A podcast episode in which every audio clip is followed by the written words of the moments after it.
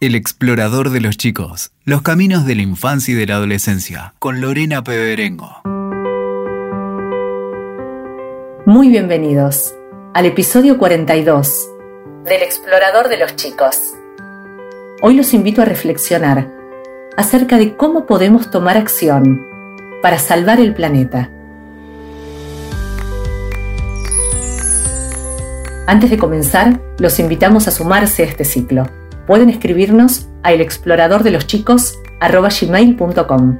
También pueden contactarnos por Instagram. Allí nos encuentran como el explorador de los chicos. Los convocamos a ser parte de esta comunidad. Pueden compartirnos su opinión acerca de los episodios que van escuchando o sugerencias que tengan y temáticas que les interese que investiguemos. María Cecilia Coaglino es la invitada de este episodio. María Cecilia es líder y divulgadora climática de la ciudad de Rosario, Argentina. Con estudios en ingeniería ambiental, se desempeña como asesora en temas de políticas climáticas y gestión ambiental, sobre todo junto a ONGs, para visibilizar problemáticas y desafíos socioambientales a escala global y local. Justicia climática, sistemas alimentarios sostenibles, contaminación por plásticos, economía circular y conservación de fauna y calidad de aire son algunas de las temáticas que más le apasionan abordar. Desde el año 2021, participa activamente en eventos, conferencias y procesos de negociaciones climáticas de la Convención Marco de Naciones Unidas sobre Cambio Climático. Desde su cuenta Eco de Construcción, comparte información, campañas, reflexiones, cuestionamientos y soluciones colectivas basadas en la naturaleza y en las comunidades frente a esta crisis climática y ecológica.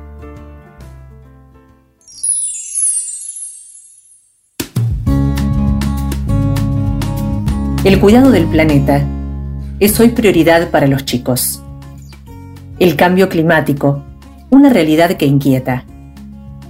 La temperatura del planeta sigue en aumento y pone en peligro la salud de uno de cada tres chicos en el mundo.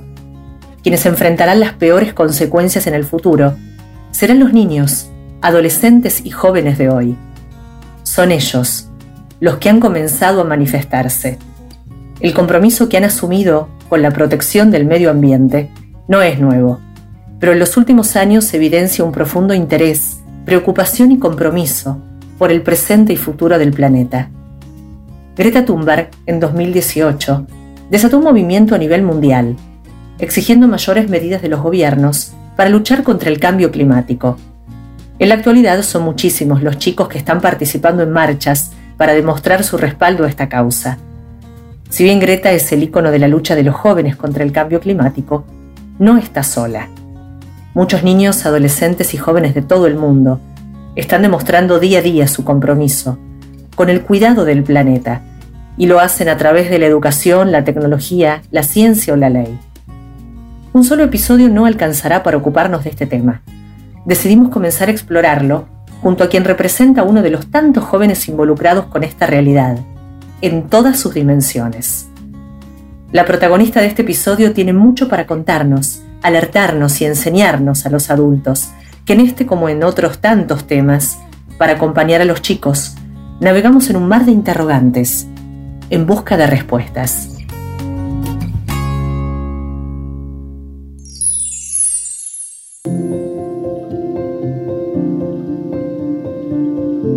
María Cecilia Coaglino, muy bienvenida al Explorador de los Chicos. Muchas gracias, muy contenta de estar acá con vos. Es un honor recibirte hoy. Quisiera preguntarte para comenzar este episodio, ¿Cuál es el estado de salud de nuestro planeta? Bueno, actualmente eh, y desde hace ya varias décadas sabemos que estamos atravesando un proceso de calentamiento global. La ciencia lo viene advirtiendo y lo que estamos viviendo son las consecuencias eh, que quizás no, ocurren de la noche a la mañana, sino que paulatinamente vamos viendo esta eh, degradación climática y ambiental eh, que también está intensificada por la actividad eh, antrópica que, precisamente erosiona la superficie de la Tierra y genera que haya cambios que nos impactan de forma directa. Sabemos que, que, se deforesta el equivalente a una cancha de fútbol por segundo en todo el mundo y que la deforestación a su vez contribuye en un 20% a el calentamiento global. Entonces estamos en un momento en el cual necesitamos que haya, que haya resiliencia climática, necesitamos más que nunca las superficies verdes, las estamos destruyendo eh, intencionalmente y porque no hemos encontrado otros modos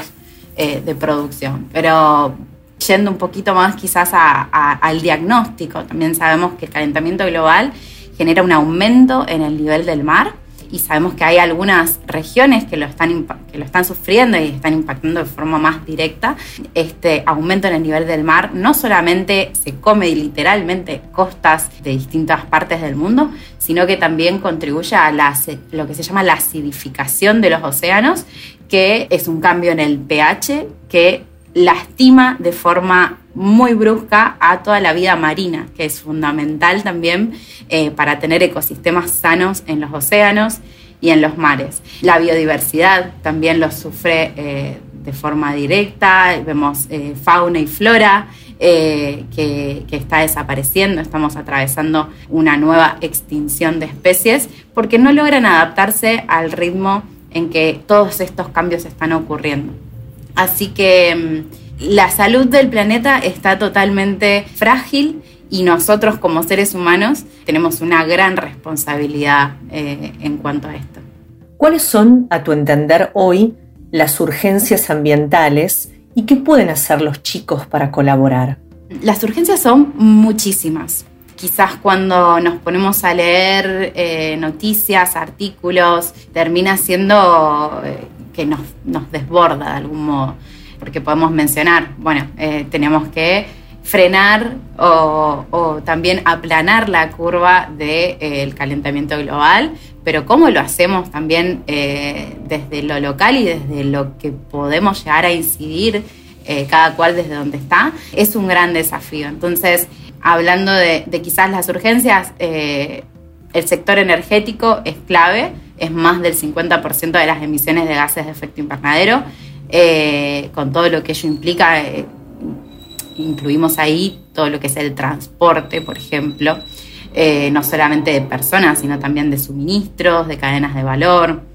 la alimentación también tiene una gran contribución en estos, en estos procesos de calentamiento global, porque eh, precisamente hacemos un cambio de uso de suelo para producir alimentos que luego son eh, comercializados en las ciudades. Entonces ahí hay toda una cadena por observar y trabajar, pero quizás yendo a qué podemos hacer con los chicos para colaborar, creo que ellos saben mejor que nosotros en muchos casos y, lo viven de, una manera sumamente particular, así que escucharlos es un gran punto de inicio. Seguramente los vean motivados eh, por el reciclaje, que es algo que podemos hacer y está al alcance de cualquier familia, en cualquier lugar. Todos podemos analizar qué es lo que estamos generando en nuestro hogar y separarlos y también pensar de qué forma podemos reducir eh, los residuos que generamos en el hogar y quizás eso también nos abra las puertas a pensar en compostar, en generar nuestra propia huerta una vez que tenemos el compost y así vamos cerrando ciclos, cuidar el agua, eh, aprender a usar la bici, que es algo que creo que es una experiencia hermosa poder vivir de, ese modo en familia y también entender que no solamente es, es para divertirnos, sino que el día de mañana puede ser nuestro medio de transporte y podemos sentirnos más cómodos con eso.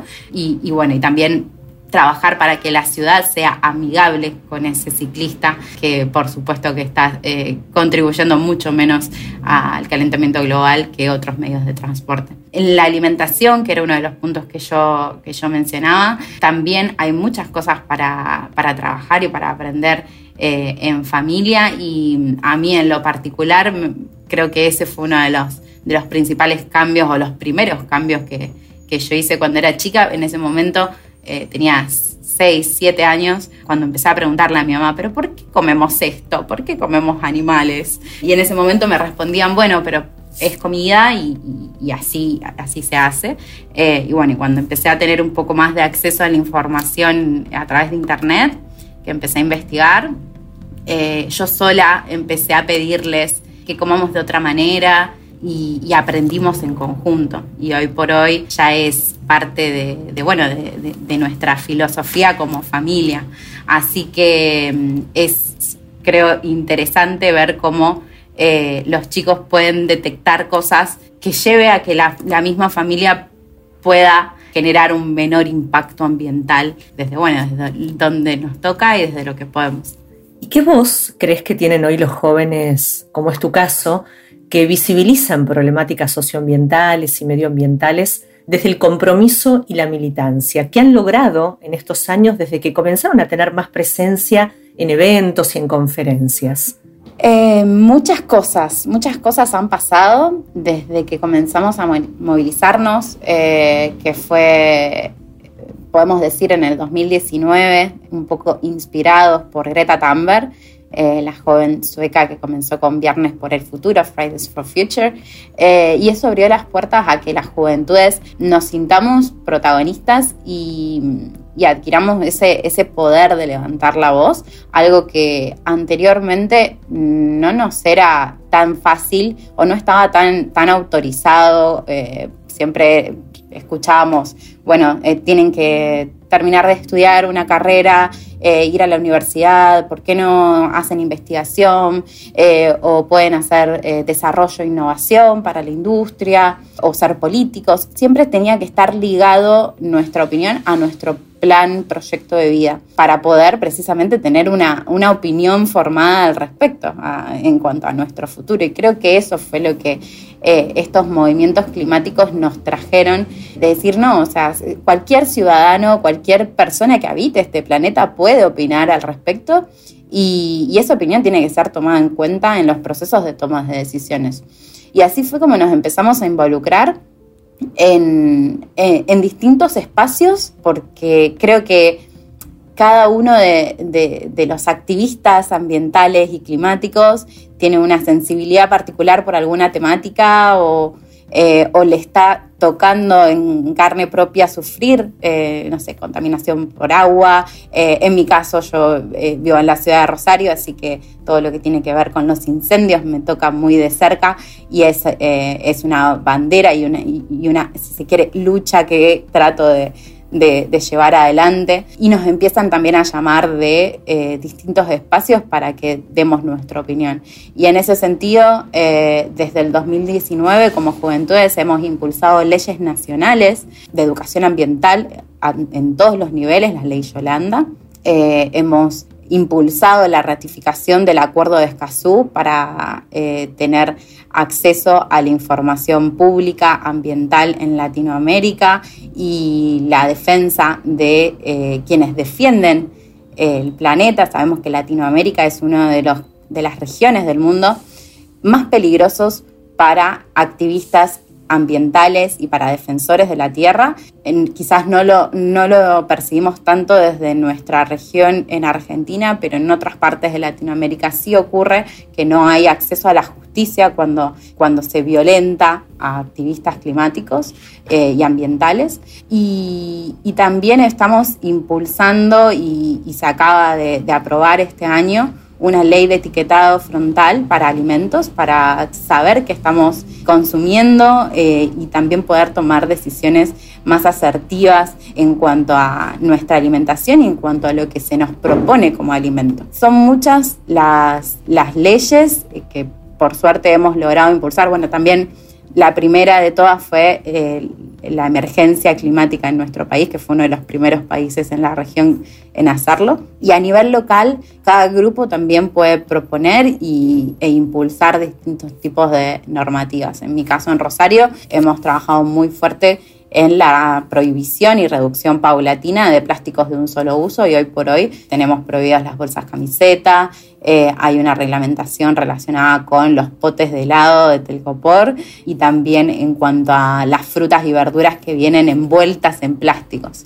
Así que sí, creo que ese trabajo conjunto de, quizás poner un tema sobre la mesa que antes nadie lo había hecho, eh, suma al bien común y eso es lo importante. ¿Qué temas te inquietan en lo personal, en lo que hace a la actual situación del medio ambiente? Sí, son muchos, nuevamente son muchos, pero quizás en lo personal estoy más abocada a temas relacionados con la alimentación, quizás por vivir en el litoral y por ver ciertos, ciertas modalidades, ciertos mecanismos que entiendo que afectan al planeta y nos afecta a nosotros como habitantes de ese planeta y, de esta región en particular. Como les decía, yo decidí de muy chica dejar de, comer animales, de elegir ese tipo de alimentación por empatía con ellos y hoy por hoy con este camino también de, entender los impactos ambientales de, mi alimentación, no solamente que decidí dar un paso más y, convertirme en vegana eh, de, una forma consciente, sino que también trato de, en la medida de lo posible, porque no siempre es posible, vale la salvedad, trato de de abogar por una alimentación que sea lo más local, regional posible, sin el uso de agrotóxicos, que sea lo más orgánico, agroecológico o, lo que, o la opción que pueda llegar a tener cerca, entendiendo cuáles son los impactos ambientales de, esos alimentos que quizás han sido producidos en, en zonas donde se avanzó sobre bosques, sobre humedales, sobre distintos ecosistemas fundamentales para intensificar eh, la agricultura, la ganadería, eh, con el uso de químicos y, y también todo el impacto que tiene en la en la fauna. Y por otro lado, eh, otra temática que también me moviliza y, en la cual he estado trabajando desde el lado más profesional tiene que ver con la gestión de residuos. Yo me, autodefino como, como zero waster, eh, trato de, generar la menor cantidad de residuos posible, entendiendo al residuo primero como un problema de diseño y de producción es decir, si las cosas fueran pensadas para que tengan una circularidad, no existiría el residuo como tal. El problema está en que diseñamos las cosas para que sean fácilmente descartables. El otro día leí un, meme en Instagram que decía, ningún amor que te juren va a durar más que un plástico de un solo uso, una botella de plástico. Eh, y es verdad. Entonces, entendiendo eso, que hay cosas que usamos por un segundo y que duran siglos en el planeta, es que trato de tomar las elecciones al momento de comprar las cosas. Y bueno, y eso hace que, que moldee mi vida de, de algún modo para que la planificación haga que no tenga que caer en ese plástico de un solo uso, que sí que es fácil, pero es fácil para nosotros por un momento. Eh, es muy fácil cambiarlo y en el planeta hace una gran diferencia. Estamos literalmente enterrando materiales de muy alto valor y, eso tiene que parar. Sabemos que hay eh, islas de basura en los océanos, en puntos de convergencia, en vórtices, em, que son del tamaño de países como Francia. Imagínense esa superficie de basura en el océano. Creo que eso es algo que a mí me, me voló la cabeza de algún modo y dije, bueno, yo no quiero formar parte de esto y algo voy a hacer todos los días para cambiarlo. ¿Y crees que los adultos están informados como los chicos de los problemas que, enfrenta el planeta hoy que estás describiendo?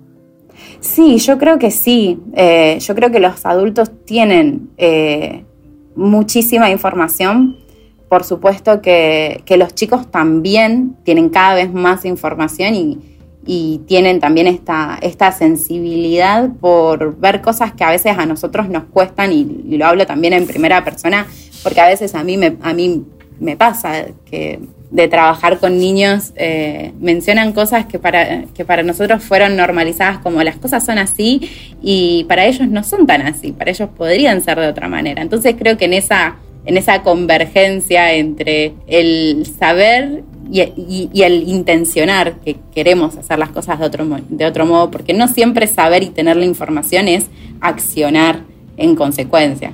Entonces creo que en esa convergencia de eh, de tener el conocimiento y de animarnos a hacer las cosas de otra manera. Eh, los chicos son muy curiosos, los chicos tienen también sus propias eh, filosofías, de algún modo. o sea, ellos saben qué está bien y qué está mal, y nosotros también se los enseñamos, pero después ven que quizás los adultos no estamos dando el ejemplo en muchas cosas. Entonces creo que en ese sentido hay mucho en lo cual podemos aprender en conjunto. Y también creo que es importante no cortar esa ilusión de que podemos cambiar las cosas. Ahora, si nos enfocamos en la escuela, ¿crees que está educando y concientizando a las infancias y adolescencias en el cuidado del medio ambiente? Bueno, yo he tenido la suerte de eh, estar con docentes muy comprometidas con esta causa. Quizás también es eh, un sesgo que tengo de nicho de, haber trabajado con docentes en esta temática eh, y que lo han hecho de una manera muy responsable. No tengo hijos como para contar en, primera persona que puedo, que puedo llegar a ver en el día a día. Sí puedo contar que si no lo están haciendo, lo deberían estar haciendo y quizás lo, lo podríamos traer como una observación y, también como un, aporte hacia el sistema educativo si es que no estamos conformes con, el, con la calidad y el nivel de educación ambiental que se está dando a, determinado curso, a determinada edad. Así que en ese sentido creo que es una construcción que, que hacemos entre todos y sí también creo que la, educación formal no es la única. Y por lo menos eh, en mi caso, yo he trabajado mucho en educación no formal, donde a través de distintas eh, actividades y distintas experiencias trabajé en, un museo, en un acuario, con contingentes de, escuelas de distintas edades, y lo que los chicos se llevaban eh, era realmente interesante y, creo que también movilizante. en muchos casos venían ya con unas con, un nivel de conocimiento, con un nivel de, concientización, y en otros casos quizás estaban un poco más curiosos y, con ganas de, aprender, de conocer. Así que creo que tiene que ver con eso, con si, si en la educación formal no, se está dando ahora, en realidad la, información la necesitamos ahora, entonces eh, es bueno buscarla por otros medios. Y de nuevo, creo que los chicos son más, más ávidos en esa búsqueda que o sea, no menospreciar sus habilidades para encontrar la información cuando lo quieren. A mí me pasaba cuando yo era chica que buscaba revistas eh, de animales y revistas de, ecosistemas y de selvas em, en cualquier lugar, eh, porque era la información que estaba ávida de encontrar. Y despertar la curiosidad, pensaba al escucharte en los chicos, ¿no? Y ahí está la responsabilidad también de la familia, de los que están al cuidado de las infancias y adolescencias. ¿Cómo crees que podemos aprender, por ejemplo, sustentabilidad en familia. Sí, completamente. Eh, esa curiosidad. Creo que tiene que ver con, con esa curiosidad que vos mencionabas. Creo que tiene que ver con un proceso en el cual observemos a conciencia de qué forma estamos haciendo las cosas y nos hagamos preguntas. ¿De dónde viene? ¿Qué pasó para que yo lo tenga? estamos hablando de electricidad, de alimentos, de, cualquier recurso que tengamos en nuestra casa, eh, viene de algún lado en la naturaleza. Entonces, hacernos esas preguntas, ¿de dónde viene?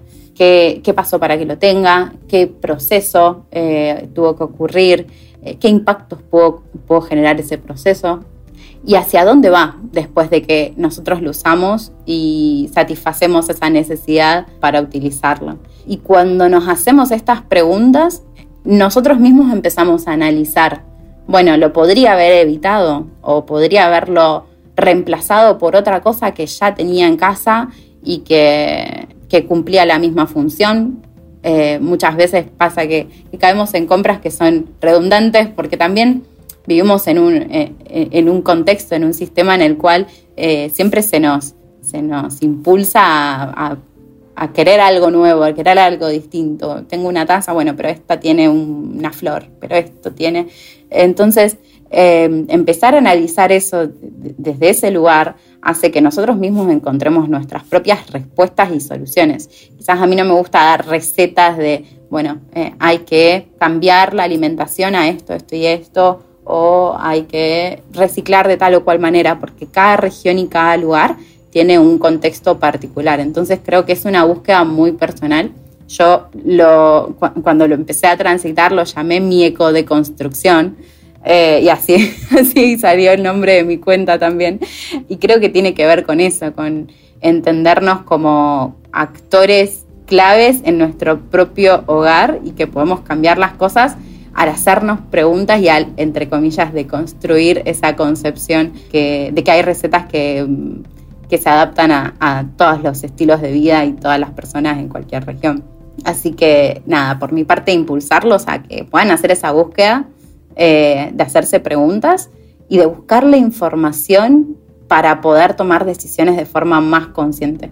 El ser humano promedio genera 30.000 decisiones por día y la mayoría de ellas son de forma automática. Entonces salir de ese modo automático ya es un gran paso. Retomando una problemática que nos inquieta como es el, el, cambio climático y cómo frenarlo, sabemos que no depende de los chicos. Pero ¿cómo se puede colaborar? ¿Qué responsabilidades tiene cada uno de nosotros? Hmm. La responsabilidad es, es común para todas las personas, pero decimos que son diferenciadas, porque no es lo mismo la responsabilidad que pueda tener precisamente un niño a la responsabilidad de un adulto en determinado poder de toma de decisiones. Eh, o posición de toma de decisiones. Entonces, eh, esa es una, es una concepción que, que tomamos eh, a nivel general, pero mmm, pienso que precisamente volviendo a esto de, de, ser conscientes, de ser conscientes de, por qué tomamos las decisiones que estamos, eh, que estamos tomando, cada uno genera un impacto, el impacto cero no existe, pero cada uno genera un impacto y, y somos nosotros quienes elegimos qué tipo de impacto generar. Eh, esa es eh, una frase de Jane Goodall, la científica que cuidaba de chimpancés, que quizás hayan visto eh, en imágenes. Entonces, creo que tiene que ver con tomar esa responsabilidad de una manera que sea proactiva, de una manera en la cual pase de ser una responsabilidad a ser un compromiso con el futuro de nuestros chicos eh, y, el, y el propio también. Decir, bueno, estamos comprometidos en que queremos cambiar la, la situación, en que queremos contribuir de algún modo eh, desde lo personal vamos a tomar la decisión de, eh, y cada cual se pondrá su propio challenge, su propio desafío, eh, si tiene que ver con la alimentación, bueno, comer menos carne o comer carne una vez al, a la semana o una vez al mes o nunca, dependiendo de cada caso, de, de lo que cada cual pueda, voy a dejar el auto para empezar a caminar, para empezar a tomar transporte público eh, o andar en bici o cuestiones que tengan que ver nuevamente con, con los residuos. También creo que, que, es importante mencionar el tema de, bueno, de las mascotas, que hace, hace poco también fue, fue un tema en agenda por, por, bueno, un criadero que se encontró. Entonces, bueno, entender cuál es nuestro vínculo con los demás animales desde ese lado, eh, con la fauna silvestre, ni que hablar creo que cada, cada uno de nosotros impacta eh, en el ambiente. Por eso el hecho de estar acá y de, formar parte de, de una sociedad eh, en la cual eh, nos han hecho entender que, que, podemos hacer lo que sea y que no va a haber consecuencias y que el crecimiento puede ser ilimitado en un planeta con recursos limitados. Entonces cada uno de nosotros tiene que hacer un, un pequeño mea culpa y un pequeño esfuerzo, pero no desde el lado de, es una responsabilidad, sino que sea genuino y que realmente nos comprometamos porque nuestro presente y nuestro futuro está en juego y depende de eso. Entonces, desde lo individual, lo que seamos capaces de, de poder abordar y de poder detectar, si vamos a lo colectivo, bueno, seguir reclamando por mayor protección eh, a los ambientes naturales, que sigamos reclamando por mayor preservación y por mayor acción climática, que se nos faciliten determinadas estructuras para que podamos migrar hacia sistemas mucho más sostenibles y resilientes, no solamente desde las ciudades, sino también desde la ruralidad. Así que eh, es un compromiso que tiene que ser individual, pero también tiene que ser global y masivo y rápido. ¿Crees que los chicos podrán frenar las acciones que están dañando el planeta? ¿Cambiar el rumbo? Yo creo que sí podemos y estamos a tiempo de, cambiar el rumbo de las cosas, eh, pero de nuevo, tiene que ser un compromiso global eh, en todos los niveles y tiene que ser un compromiso rápido, porque el tiempo corre y nos estamos precisamente acercando a, un punto en el cual el mundo puede transformarse para siempre y no para mejor, sino que las cosas van a ir empeorando. Entonces, si queremos frenar esa curva, tenemos que trabajar en conjunto y tenemos que hacerlo de, una forma sumamente responsable, sumamente consciente. Eh, yo quiero creer que los chicos lo pueden hacer de la mano de los adultos que tienen otro tipo de, eh, responsabilidades, pero por, una cuestión de edad, por una cuestión de, acceso, si se quiere. Entonces, creo que escuchando las voces de los chicos y llevando también esa bandera de, las voces de los chicos, dejándolos que ellos también se expresen y que digan cómo se sienten, que, que puedan generar sus propios cambios del modo que, les gusta y del modo que lo sienten, eh, podemos realmente generar grandes cambios. Estamos en, el momento, en, en la década en la cual los chicos son los protagonistas. Entonces dejémoslos a ellos decirnos a nosotros, a los adultos, cómo cambiar las cosas, porque ya hemos intentado otras cosas eh, en otras décadas y no han funcionado eh, y sabemos que solos no lo podemos cambiar. Entonces, en ese sentido, creo que ellos tienen que ser los protagonistas y nosotros tenemos que responder y accionar en consecuencia entendiendo que son ellos quienes van a sufrir las consecuencias de las decisiones que estamos tomando hoy. Así que ahí creo que, está el punto, de, de dejarlos ser protagonistas y dejarlos tener su propia voz. Muchas gracias, María Cecilia, por nutrirnos con tus conocimientos, por alertarnos acerca de los peligros que enfrenta el planeta y todos los que lo habitan, y las oportunidades que tenemos como adultos para tomar acción, aprender de los chicos y colaborar con el espacio que habitamos para dejarle a estas y las próximas generaciones un mundo mejor. Muchas gracias a vos por el espacio.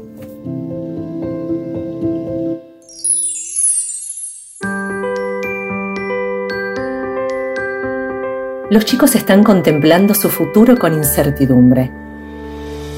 Promover buenas prácticas ambientales, generar conciencia colectiva sobre los problemas que afectan a nuestro entorno, y conocer todo lo que podemos hacer para resolver y prevenir los problemas del medio ambiente, del mundo que habitamos, ha sido el propósito de este episodio. La educación es una herramienta fundamental para crear hábitos saludables, modificar costumbres y enseñar a los chicos que es posible vivir en este planeta, realizando un consumo más responsable y sostenible. El presente y futuro del planeta depende de cada uno de nosotros de las decisiones cotidianas, de las acciones que tomemos para salvarlo. Los chicos están anticipando el mundo que vendrá. De ellos tenemos mucho que aprender. ¿Los acompañamos?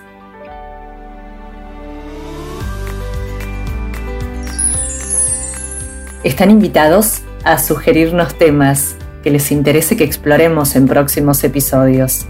Pueden escribirnos a El Explorador de los Chicos gmail.com. También pueden contactarse a través de Instagram. Allí nos encuentran como el explorador de los chicos. Nos reencontramos muy pronto. Hasta entonces.